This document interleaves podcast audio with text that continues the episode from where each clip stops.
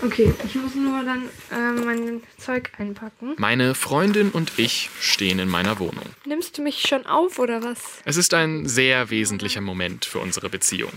Ich werde nämlich gleich alles hinschmeißen und mit meiner Freundin Schluss machen. Wenn man sowas hört, dann bleibt man dran, oder? Also ich bin auf jeden Fall dran geblieben. Was wir eben gehört haben, ist der Einstieg einer Radiosendung von Gregor Schmalzried auf Bayern 2. Sie heißt Alexa, liebst du mich? Gefühle zwischen Mensch und Maschine. Ja, und wie soll ich sagen? Gregor nimmt seine Arbeit als Radioautor wirklich ernst. Mein Ziel ist es eigentlich, jetzt mit dir Schluss zu machen, damit ich mich dann in eine KI verlieben kann. okay. Geht das überhaupt? Eine KI lieben? Darum geht es in dieser Sendung. Und Spoiler, Gregor war bei seiner Freundin besser aufgehoben. In einem Film im Kino, da geht das schon eher eine KI lieben. Besonders beeindruckend fand ich das in Her dargestellt mit Joachim Phoenix und der Stimme von Scarlett Johansson. Wie fühlt es sich an, jetzt und hier lebendig zu sein? Ich wünschte, ich könnte dich umarmen. Ich wünschte, ich könnte dich berühren. Wie würdest du mich berühren?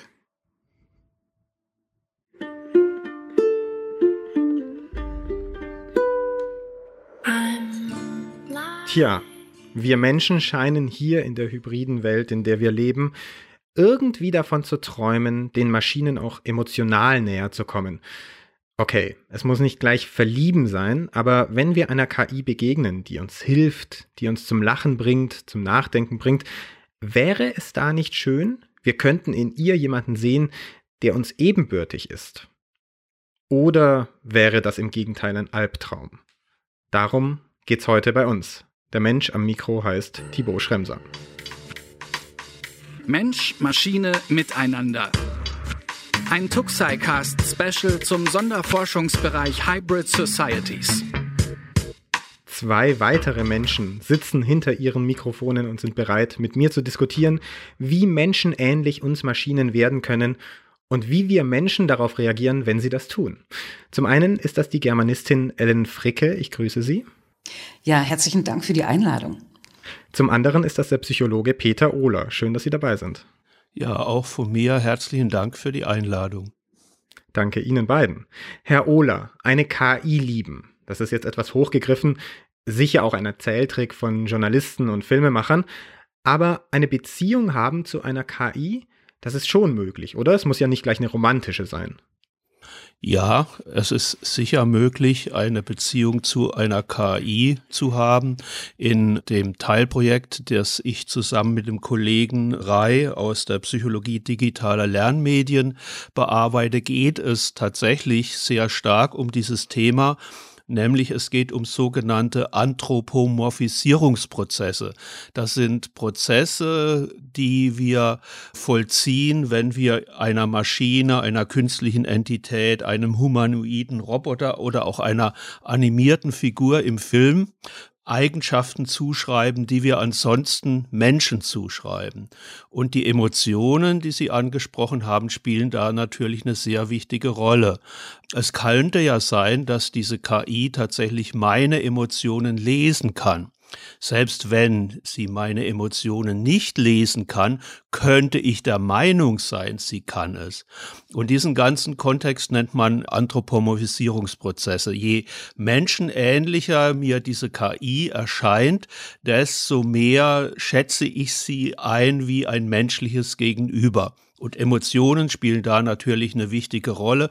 Wenn es einer KI zum Beispiel gelingt, empathisch rüberzukommen, also mir gegenüber Empathie zu zeigen, dann werde ich mich vielleicht nicht gleich in sie verlieben, aber ich werde auf jeden Fall eine Beziehung aufbauen. Frau Fricke, Sie untersuchen ja in Ihrer Forschung die Mensch-Maschine-Kommunikation und überlegen, wie man diese reibungsloser gestalten könnte. Würden Sie mir zustimmen, wenn ich behaupte, je reibungsloser die Kommunikation zwischen einem Menschen und einer Maschine, desto eher halte ich mein Gegenüber auch für einen Menschen oder schreibe ihm menschenähnliche Eigenschaften zu? Das ist die Frage, was man jetzt unter reibungslos versteht. Vielleicht haben Sie alle auch äh, dieses Video gesehen, was viral gegangen ist mit den tanzenden Robotern. Das war sehr, sehr geschmeidig. Und wenn man das dann mit tatsächlich tanzenden Menschen vergleicht, ja, dann fehlt doch einiges. Ja, äh, man hat da zwar eine äh, choreografierte Koordination, die jedoch nicht kommunikativ ist. Und es spielen natürlich jetzt auch noch andere Faktoren eine Rolle, zum Beispiel, dass man sagt, also nicht nur eben Emotionen, sondern auch die Komplexität von Absichten und Absichtszuschreibungen und das Potenzial von Missverständnissen, die in solchen Interaktionen entstehen.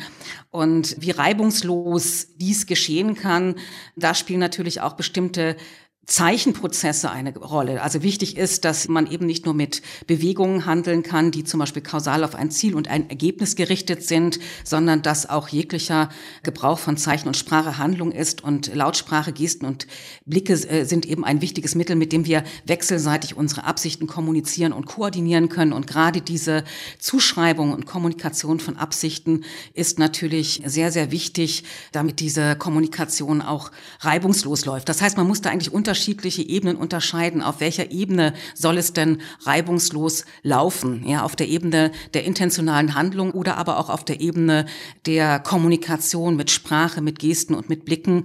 Und da haben wir in unserem SFB Hybrid Societies natürlich unterschiedliche Zugänge.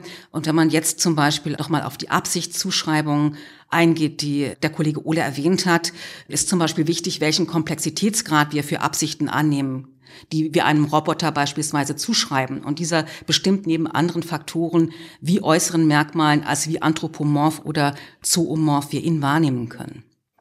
Vielleicht als Ergänzung sozusagen, es gibt verschiedene Merkmalsbündel wie die Morphologie der humanoide Roboter wäre menschenähnlich. Wie verhält er sich? Können wir ihm Ziele zuschreiben, Absichten zuschreiben? Können wir ihm Emotionen zuschreiben? Hat er ein geistiges Innenleben? All das würde sozusagen die Anthropomorphisierung verstärken, aber mit der Liebe kann es auch schiefgehen, wenn ein Roboter uns zu ähnlich wird und vielleicht zu tricky ist und wir denken, oh, er hat vielleicht vielleicht auch versteckte Absichten, uns zu täuschen. Wenn wir solche Attributionsprozesse machen, dann äh, geht es mit der Liebe zurück und wir schützen uns selbst und vermindern die Zuschreibung menschlicher Eigenschaften. Also wir haben sozusagen einen gewissen Bereich, wo wir uns unwohl fühlen, wenn der Roboter zu perfekt ist oder auch eine Computeranimation zu perfekt ist, aber nicht ganz perfekt. Das war ja der Film Polar Express, der gefloppt hat aus dem Grund, weil die Rezipienten sich unwohl fühlten plötzlich. Und dasselbe kann auch natürlich in Bezug auf einen Roboter passieren. Und dann ist es, ja, metaphorisch gesprochen, mit der Liebe wieder ein Stück vorbei. However, I believe my growth as an artificial life form has reached an impasse. For 34 years, I have endeavored to become more human, to grow beyond my original programming.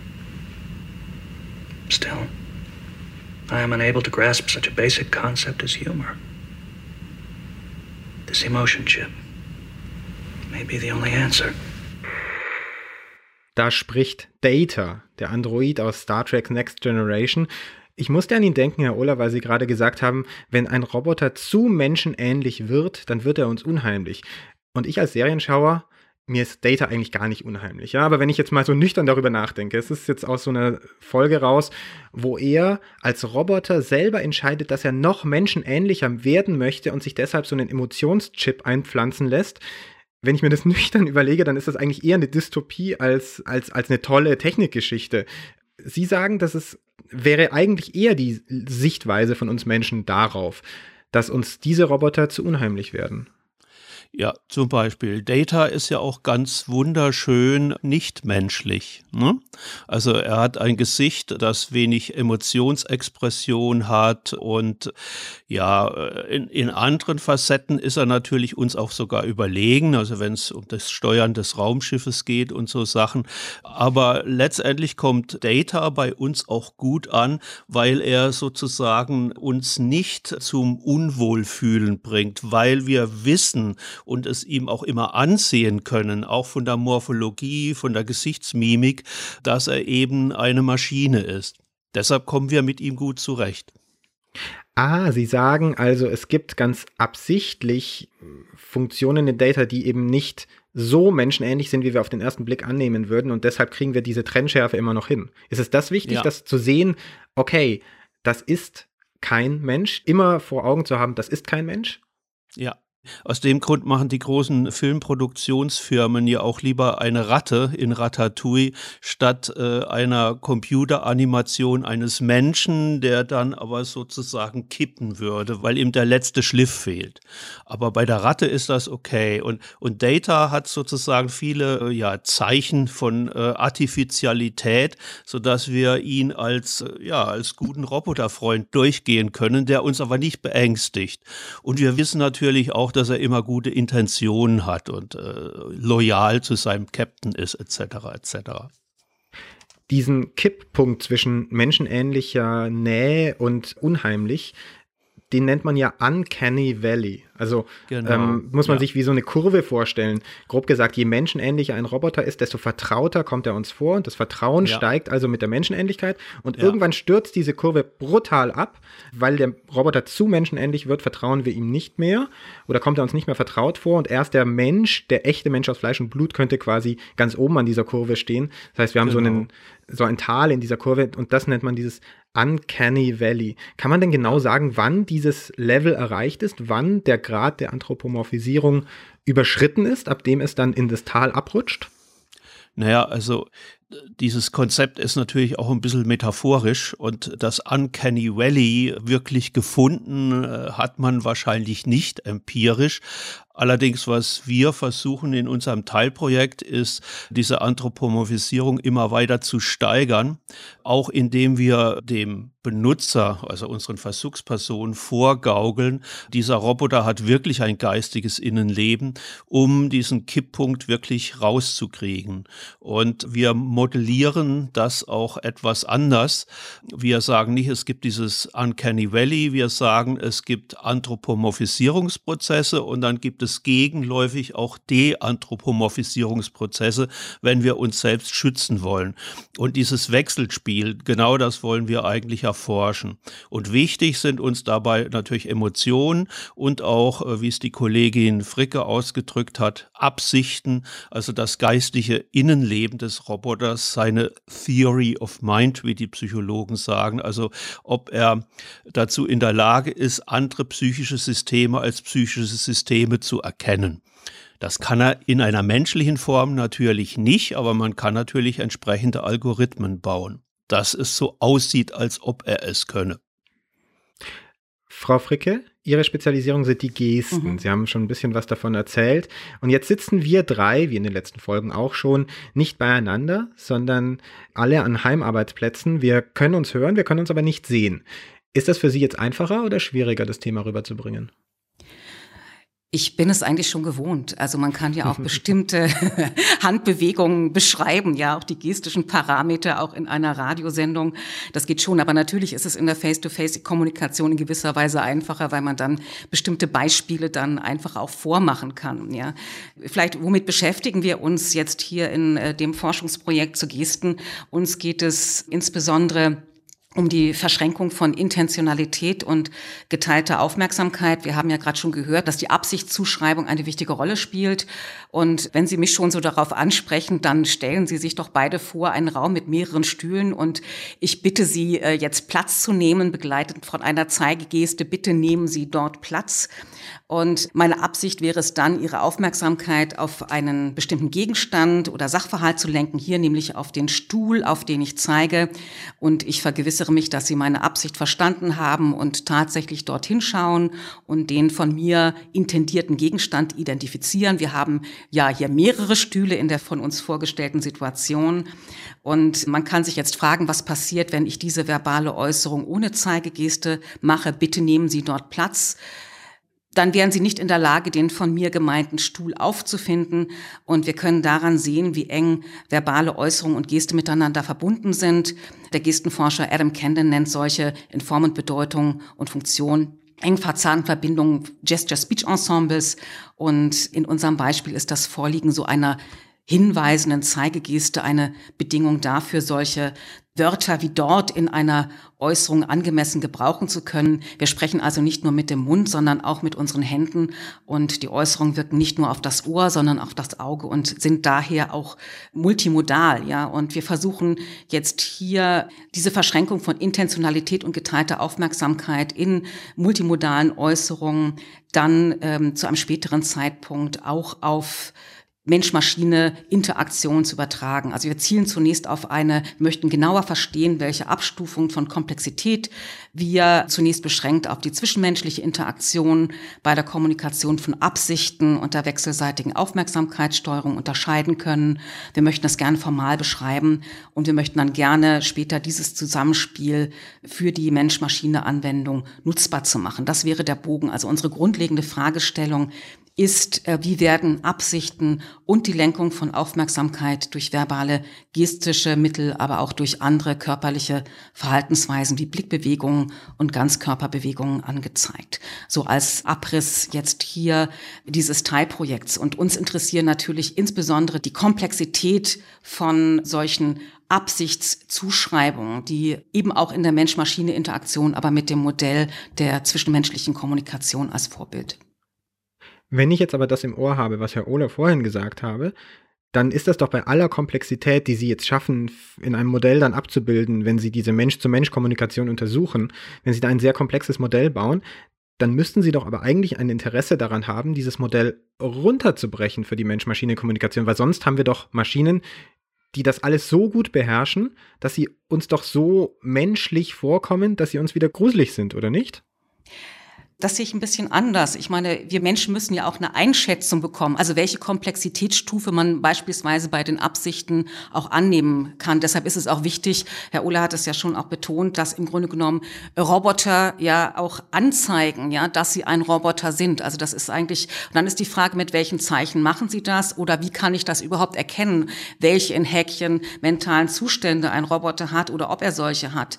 Und die Frage ist auch, äh, gibt es da eventuell auch äh, Divergenzen. Also wir können beispielsweise aufgrund eines Aussehens und seiner äh, Bewegung einen Roboter als sehr menschenähnlich einschätzen und dabei vergessen, dass er in Bezug auf die Kommunikation von Absichten verglichen mit Menschen eher unterkomplex ist und beispielsweise nur über die Komplexitätsstufe einer intentionalen Handlung verfügt. Und das kann dann auch dadurch begründet sein, dass bestimmte Roboter auch nur ein begrenztes Aufgabenspektrum haben, wie bestimmte Waren von einem Ort zum anderen zu transportieren. Ja, und dann braucht man diese Komplexität Komplexität oder Menschenähnlichkeit nicht. Man müsste ja auch gucken, wir haben ja eben nicht nur diese menschenähnlichen Roboter, sondern wir haben ja durchaus auch andere Formen. Und es geht eben auch darum, dass man unterscheiden kann. Insbesondere ist es auch für Menschen und ihre Einschätzung wichtig. Ja, wie variabel, wie flexibel, wie äh, komplex kann denn mein Gegenüber reagieren? Und wie unterscheidet sich das in Bezug auf die Annahmen, die ich in Bezug auf die Menschen treffe, in Bezug auf mein menschliches Gegenüber?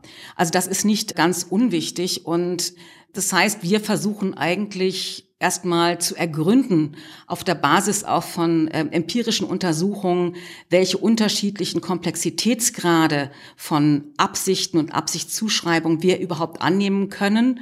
Und wenn wir dann so eine Abstufung, ein äh, Kategoriensystem von Abstufungen haben, dann kann man gucken, welche Kategorien werden denn beispielsweise von einem Roboter erfüllt oder, oder nicht oder was können eigentlich nur Menschen und man kann dann auch präziser entscheiden, was ist überhaupt wünschenswert, möchte man denn das überhaupt, ja? Und noch komplizierter wird es, wenn man jetzt hier dann auch noch geteilte Intentionalität mit einbezieht. Das wäre dann noch eine weitere Frage.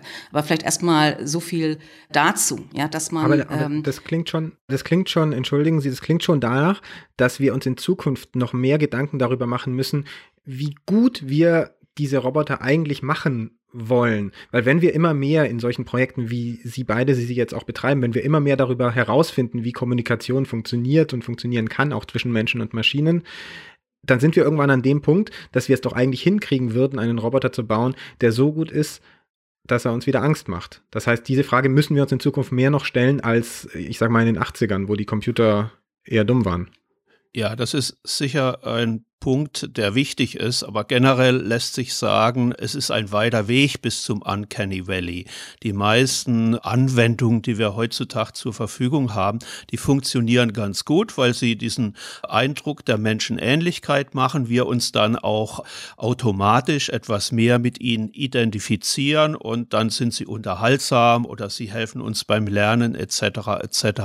Aber wie äh, Frau Fricke es ausgeführt hat, es kann so ein Roboter in einer Dimension unproblematisch sein, aber in einer anderen Dimension kann er uns gruseln. Was wir zum Beispiel machen und was uns besonders interessiert, ist das geistige Innenleben eines solchen Roboters. Wir lassen den Roboter Spiele spielen gegen den Menschen und in einer Bedingung ist er relativ vorhersehbar. Er hat ein gewisses Regelwerk und in der anderen spielt das ja zufällig und ist nicht vorhersehbar. Und das sollte auf dieser Dimension so Deception, Counter-Deception, also Täuschung und so, das sollte in dieser Dimension so Gruselreaktionen auslösen, in anderen Dimensionen dann wieder nicht. Und die unterschiedlichen Features, also die unterschiedlichen Merkmale auf Verhaltensebene, beim Aussehen und ja auch äh, sozusagen sagen, ob wir ihm Autonomie zuschreiben oder nicht, die sind einerseits additiv, also sozusagen äh, die Anthropomorphisierung kann sich steigern, auf der anderen Ebene aber auch selektiv, dass manche Dimensionen uns stärker in so eine Gruselphase bringen wie andere Dimensionen. Welche zum Beispiel bringen uns stärker? Also dahin? Ja, wenn, wenn Sie zum Beispiel einen Industrieroboter hätten, der Ihnen sehr nahe ist, versus einer, der weiter entfernt ist, der, der sehr nah ist, der könnte Sie verletzen. Das wäre so eine simple physikalische mhm. Dimension. Eine geistige Dimension wäre, der spielt sehr trickreich. Ich kann seine Strategie nicht durchschauen. Wie macht er das eigentlich? Er gewinnt immer gegen mich, aber ich, ich komme einfach nicht dahinter, wie er das macht. Das wäre dann mehr so auf der Zuschreibung geistiger Prozesse, wo er mich ängstigt, wo ich dann sagen würde, okay, das ist nur eine Maschine, der ist gar nicht so clever, dass er systematisch gegen mich gewinnen kann. Das wäre so eine kognitive Dimension zum Beispiel. Also wichtig wäre, wenn ich jetzt hier noch kurz das ergänzen darf, also wichtig wäre auch noch sicherlich der Aspekt der geteilten Intentionalität. Der Anthropologe Michael Tomasello beispielsweise, ehemaliger Direktor des Max-Planck-Instituts für evolutionäre Anthropologie in Leipzig, sieht beispielsweise die Fähigkeit zur geteilter Intentionalität und zu geteilter Aufmerksamkeit als eine grundlegende Voraussetzung auch für die Ausbildung beispielsweise von Sprache an. Also vereinfacht gesagt, Menschen können so etwas wie wir Absichten entwickeln. Ich erkenne, dass du eine bestimmte Absicht hast und ich verhalte mich kooperativ und handle dann gemäß dieser Absicht, die ich mit dir teile. Es sind also nicht so sehr die rein kognitiven Fähigkeiten, ja, sondern die besonderen Fähigkeiten zur sozialen Interaktion, die uns auch von unseren nächsten Verwandten, den nicht humanen Primaten, den Affen unterscheiden. Tiere wissen beispielsweise nicht, dass der Interaktionspartner mentale Zustände hat. Deshalb können Affen auch nicht im menschlichen Sinn zeigen und menschliche Zeigegesten verstehen. Und überraschenderweise können bestimmte Hunde, so heißt letzteres sehr wohl. Und das äh, liegt daran, dass sich ein spezifisches Zeichenrepertoire Repertoire in einem Prozess dann auch der Koevolution bedingt durch das gemeinsame Zusammenleben von Mensch und Hund entwickelt hat. Und Fragen, die sich daraus ergeben, sind dann also inwieweit können oder sollen sogenannte EDTs oder Roboter über mentale Zustände verfügen, ja, die geteilte Intentionalität erlauben. Ist es wünschenswert oder nicht? Sollen sie beispielsweise Zeigegesten verstehen und ausführen können? Und äh, eine andere Frage, inwieweit ist denn dieses Konzept der Koevolution von Mensch und Tier? Wir haben ja auch hundeähnliche Roboter, wie zum Beispiel Spot. Inwieweit kann das ein geeignetes Modell sein? Also auch dies wird natürlich jetzt hier, wird auch unsere Wahrnehmung der Maschine in gewisser Weise bestimmen und wie wir auch mit ihr interagieren. Also es sind eben nicht nur bestimmte äußere Parameter, sondern eben auch gewisse Annahmen über mentale Zustände und nicht nur bestimmte Annahmen, sondern ob es diese mentalen Zustände in gewisser Weise eben gibt, eben diese Fähigkeit zur geteilten Intentionalität beispielsweise. Spot haben wir sogar schon gehört in diesem Podcast, ja. in der Folge, als es um Corona und Robotereinsatz ging. Aber Herr Ohler, Sie wollten noch was dazu sagen? Ja, also während wir zum Beispiel mit den Hundeartigen eine lange Koevolution haben, haben wir das mit Embodied Digital Technologies, wie wir sie nennen, im Sonderforschungsbereich Hybrid Societies natürlich nicht.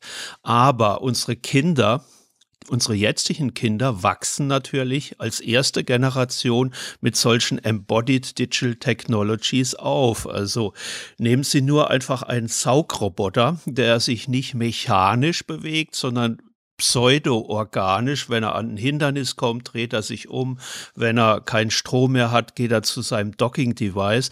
Unsere Kinder werden jetzt in unserer Hybrid Society mit ETTs konfrontiert, die es vorher nicht gab. Das heißt, die klassische Trennung, etwas ist belebt oder unbelebt, etwas hat eine Agenda, hat keine Agenda, diese Grenzen verwischen. Und das heißt, wir haben jetzt auch eine Generation von Kindern, die eine andere Sozialisation durchmachen. Es ist natürlich nicht Koevolution, wie wir sie mit den Hundeartigen haben, aber es hat was Neues begonnen. Einfach Kinder, die einen Saugroboter zum Beispiel sehen, ja, das ist ein anderes Device wie ja eine Kugel, die entlang einer Bahn läuft, weil er bewegt sich etwas organisch und das macht schon einen Unterschied aus, weil wir bilden diese, also in unserer Entwicklung, in unserer Ontogenese bilden wir diese Theory of Mind, dieses Intentionsverstehen. Andere haben auch Bedürfnisse verstehen, andere haben Überzeugungen, auch wie wir Überzeugungen haben. Diese ganzen Mechanismen bilden wir im Verlauf unserer Ontogenese auf, aber äh, die Ontogenese unserer Kinder hat jetzt sozusagen eine neue Komponente und das sind diese ETTs. Aber heißt das, dass die Kinder diese Maschinen eher akzeptieren als menschenähnlich oder im Gegenteil, dass sie sich viel bewusster darüber sind, dass das Maschinen sind, weil sie ja damit schon aufwachsen? Das ist eine gute Frage. Das wäre ein entwicklungspsychologisches Zusatzprojekt im SFB, um diese Frage zu beantworten. Das heißt, de facto, das ist ein empirisches Problem. Wir können natürlich theoretische Überlegungen anstellen, wie das wohl sein wird. Und das kann so sein, dass die ja selektiv sehr viel besser sind. Es kann aber auch dazu führen, dass es Interferenzen zwischen verschiedenen ja kognitiven Systemen gibt, die vorher nicht vorgekommen wären. Wir wissen es nicht. Wir wissen es nicht, aber ja, also es gibt halt jetzt äh, mit diesen EDTs immer mehr. Der SFB ist ja auch ein bisschen in zukünftige Entwicklungen hinein ausgerichtet. Es wird immer mehr solche Systeme geben, die ja nicht mehr rein mechanisch sind, sondern was Organisches haben, scheinbar Intentionen vielleicht ein Stück weit äh, verstehen, scheinbar äh, auch Emotionen ausdrücken können und Emotionen verstehen können, etc. Das ist was Neues einfach. Dann sprechen wir doch einfach über diese Entwicklungen. Sie beide, Sie stehen ja für die Grundlagenforschung, aber parallel werden ja eben neue EDTs, Embodied Digital Technologies, ja auch entwickelt vielleicht jeweils aus Ihrem Forschungsbereich heraus, was würden Sie denn den EntwicklerInnen mitgeben, die an solchen Systemen arbeiten? Frau Fricke, wollen Sie anfangen? Zunächst einmal würde ich sagen, also wenn wir jetzt uns über Gesten unterhalten, ne? also ich meine, man muss jetzt sagen, ich habe eine linguistische und semiotische Perspektive, nicht unbedingt eine psychologische und auch nicht unbedingt die Perspektive eines äh, Ingenieurs. Ich kann da nur ganz bestimmte Beiträge dazu leisten. Die Vorstellungen über das, was Gesten leisten in der Interaktion, sind oft äh, sehr, sehr stereotyp. Das hängt damit zusammen, dass man sich meistens mit konventionalisierten Gesten beschäftigt, weniger mit äh, Gesten, die dann das Sprechen begleiten, die eigentlich auch so eine direkte Verbindung sind von der Handlung zu bestimmten mentalen Vorstellungen. Und wir Gestenforscher und Semiotiker haben natürlich jetzt hier Grundlagenwissen auch über die Konstruktion eines Codes. Also dass zum Beispiel auch Ingenieure wissen, welche Parameter spielen denn hier bei Gesten eine Rolle, dass man unterscheidet zwischen Handform, Orientierung der Handstellung, Position im Gestenraum, ja, Bewegungsform und Richtung, dass man das variieren kann, dass eine Geste nicht nur mit einer Hand ausgeführt wird, sondern dass es beidhändige Gesten gibt oder sogar zwei Gesten auf die linke und rechte Hand gleichzeitig verteilt werden können. Dass es äh, komplexere Gesten gibt, ja. Wo fängt eine Geste an, wo hört sie auf? Und dass man natürlich äh, sich auch Gedanken machen müsste über äh, Fragen der Standardisierung, wie in anderen Bereichen auch, dass wenn es jetzt zum Beispiel um Gestensteuerung geht, also nicht für jedes Gerät eine neue Geste erfunden werden muss. Aber eine grundlegende Frage ist eben auch die Plastizität und Variabilität, wie wir eben als Menschen auch mit Ad-Hoc-Zeichen umgehen, wie wir sie kreieren. Und wenn wir jetzt EDTs entwickeln wollen, die darauf auch eingehen und dies auch verstehen, ja, dann muss man natürlich auch erst nochmal ein grundlegendes Verständnis haben, wie dies in der zwischenmenschlichen Kommunikation funktioniert. Ein anderer Aspekt ist, den Herr Ohler jetzt auch schon angesprochen hat, es ist natürlich auch für Linguisten und Semiotiker interessant, wie wirken denn solche Formen der Interaktion dann auch auf das sprachliche und gestische Verhalten zurück? Also nicht nur psychologisch, sondern auch auf die Mittel, die wir gebrauchen. Woran erkennt denn zum Beispiel ein EDT oder ein Roboter, dass er gemeint ist, dass er adressiert ist und nicht eventuell der Mensch neben ihm? Wenn man jetzt von komplexeren Situationen im öffentlichen Raum ausgeht, gibt es als äh, Linguist könnte man darüber nachdenken, dass man vielleicht einen bestimmten Klassifikator entwickelt, ja, vorangestellt, da sagt, okay, das ist jetzt eine Geste, die sich an Maschinen richtet. Also das sind äh, nochmal Fragen der Grundlagenforschung, die aber einen Beitrag dazu leisten können, jetzt hier diese Interaktion zwischen Mensch und Maschine gegebenenfalls auch intuitiver zu gestalten. Herr Ohler, selbe Frage an Sie. Was würden Sie den EntwicklerInnen mitgeben? Natürlich aus dem, was ich gesagt habe, mit dem Uncanny Valley, das nicht so schnell zu erreichen ist, äh, da kann man schon eine einfache Heuristik ableiten. Manchmal ist weniger mehr. Man muss nicht alles ausnutzen. Ein Roboter, der ja eine bestimmte Funktion ausführen soll, der muss nicht noch zusätzliche anthropomorphe Eigenschaften besitzen.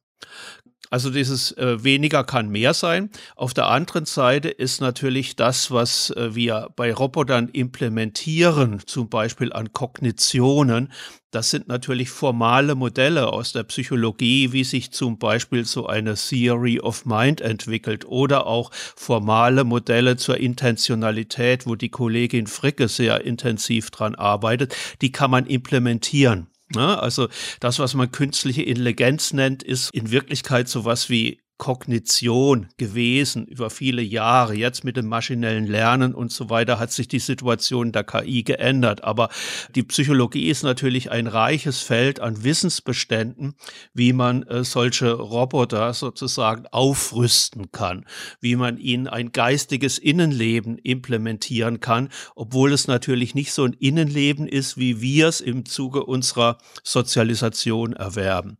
Aber sozusagen die Psychologie, auch die Linguistik, Symbiotik, die sind ein Werkzeugkasten an dieser Stelle und man muss nicht alles ausreizen. Aber letztendlich von der Grundlagenforschung her interessiert es uns in unserem Teilprojekt tatsächlich, wo die Grenzen sind, wo sozusagen diese Kippfunktion stattfindet. Wenn ich das nochmal Herr Schremser noch mal kurz ergänzen darf, ja, ähm, gerne, um noch mal den Bogen zurückzubringen, also zur Intentionalität. Ich glaube, den meisten Entwicklern ist auch nicht klar, dass wir nicht nur einfach eine Absicht haben, sondern dass Absichten sehr sehr komplex sein können bei Menschen. Und jetzt nur um ein Beispiel darzustellen, welche Komplexitätsgrade wir unterscheiden und dass die eben auch durch unterschiedliche Zeichen angezeigt werden können. Also nehmen wir jetzt mal einen Becher Joghurt, der zufällig in eine Tiefkühltruhe fällt und aus einem cremigen Zustand in einen festen, gefrorenen Zustand übergeht, dann liegen hier keine Absichten vor, sondern wir haben es lediglich mit einem kausalen Prozess zu tun. Ja, nun kann es sein, ja, dass der Kollege Ola zufällig auf diesen Joghurtbecher stößt und das Ergebnis wohlschmeckend findet und das veranlasst ihn, einen Joghurtbecher aus dem Kühlschrank zu nehmen und in die Tiefkühltruhe oder das Gefrierfach zu tun. Dann haben wir es hier mit einer absichtsvollen Handlung zu tun, deren Ergebnis in Form von Joghurt-Eis intendiert ist. Und der kausale Prozess wird hier gewissermaßen durch die Intention von Herrn Ola gerahmt. Und hier hört es dann meistens auf, ja, jetzt hier bei den Intentionsvorstellungen oder den Intentionen, die wir bei den Maschinen implementieren. Nun kann es aber noch weitergehen, ja. Also diese Intentionen oder bestimmte Prozesse können noch weiter eingebettet sein. Eventuell kommen dann äh, Peter Ohlers Frau oder seine Tochter oder beide in die Küche und denken, was macht er da bloß? Was macht er da bloß? Peter Ohler öffnet dann langsam den Kühlschrank, holt demonstrativ einen Becher Joghurt heraus, sodass beide ihn sehen und öffnet langsam das Gefrierfach oder die Tiefkühltruhe und legt den Becher kurz hinein und lässt die Klappe offen. Und in diesem Fall produziert der Kollege Ola diese Handlung des Joghurttransports mit der Absicht, dass die anderen Personen in der Küche glauben, dass er den Joghurttransport mit der Absicht vornimmt, dass der Joghurt schließlich gefriert und in leckeres Eis verwandelt wird. Es geht also darum, dass Peter Ohler mit der Absicht handelt, dass dasjenige, was er tut, als Anzeichen für jemand anderen dient, dass er beim Joghurt versucht, eine ganz spezifische Änderung zu erreichen. Ja, und er könnte dann ganz zum Schluss, weil ich ihn dann als sehr zuvorkommenden Kollegen kenne, nochmals in das Eisfach greifen und den Joghurtbecher hinhalten mit der Frage, möchtest du, möchtet ihr auch so einen? Und hier richtet sich die Absicht nicht auf das Ausführen und Anzeigen einer körperlichen Handlung, sondern darauf, dass die sprachliche Handlung verstanden wird, ja, und dass der Joghurtbecher mit seinem gegenwärtigen Inhalt für den späteren gefrorenen Zustand steht. Also es hier entsteht ein spontanes Ad-Hoc-Zeichen für den Vorgang des Joghurtgefrierens. Das ist etwas, was wir Menschen immer machen, ja. Oder eben einen Tag später am Frühstückstisch möchte die Tochter keinen cremigen Joghurt. Sie kann nicht sprechen, da sie gerade einen vollen Mund hat. Sie zeigt auf den Joghurt und den Kühlschrank mit der Absicht, dass der Vater ihre Absicht versteht und entsprechend dieser Absicht handelt und den Joghurt ins Gefrierfach tut, ja. Das sind unterschiedliche Formen von Komplexität und hier zeigt sich, wie wir Menschen eigentlich sehr, sehr flexibel mit solchen Intentionen, Intentionszuschreibungen und bestimmten Komplexitätsgraden umgehen. Nur dies als kleine Andeutung und uns interessiert eben, mit welchen äh, sprachlichen, gestischen und anderen körperlichen Mitteln wir solche unterschiedlichen Komplexitätsgrade anzeigen. Und ich denke, das könnte nützlich sein, auch für Entwickler dieses zumindest auch zu berücksichtigen, zumal wir auch eine entsprechende Formalisierung vorsehen.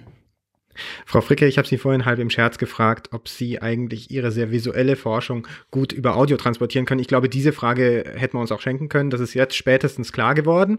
Bleibt eigentlich nur noch eine Frage am Ende dieser Folge. Peter Ohler, mögen Sie Joghurteis? Ja, also ich habe jetzt Hunger gekriegt auf jeden Fall. Das heißt, Intentionen können auch induziert werden. Also bei mir hat das jetzt äh, funktioniert, äh, sowohl die Plastizität des Beispiels, die damit äh, sozusagen entwickelte Komplexität von Intentionen, als auch, ja, mal sehen, vielleicht mache ich mir jetzt ein Joghurt-Eis. Dann entlasse ich Sie jetzt zum Joghurt-Eis machen oder zu sonst irgendwas. Ich danke Ihnen sehr. Peter Ohler, Psychologe und Ellen Fricke, Linguistin, waren heute meine Kommunikationspartner, um die Kommunikation zwischen Mensch und Maschine zu besprechen. Ich danke Ihnen beiden sehr, dass Sie sich die Zeit genommen haben für dieses Gespräch. Sehr gerne. Es war mir ein Vergnügen. Auf eins möchte ich noch hinweisen, weil ich ganz am Anfang die Bayern 2 Radiosendung zitiert habe. Ich persönlich arbeite als Journalist auch für Bayern 2, habe aber mit dieser Sendung gar nichts zu tun. Ich wollte sie nur empfehlen. Ich habe meine Gäste in den letzten Podcast-Folgen zu den Hybrid Societies immer wieder gefragt, wann wird es soweit sein? Wann können wir mit dieser und jener technischen Entwicklung rechnen? Diese Frage wollen wir in der nächsten Folge noch einmal systematisch angehen. Sind all diese Entwicklungen, über die wir hier sprechen, unausweichlich? Werden all diese Technologien irgendwann kommen? Und was muss bis dahin noch passieren? Wer die Antworten darauf nicht verpassen möchte, sollte unbedingt den Tuxicast abonnieren. Das kostet nichts, nur ein paar Fingertippen und Wischbewegungen. Mensch, Maschine, Miteinander. Ein Tuxicast Special zum Sonderforschungsbereich Hybrid Societies.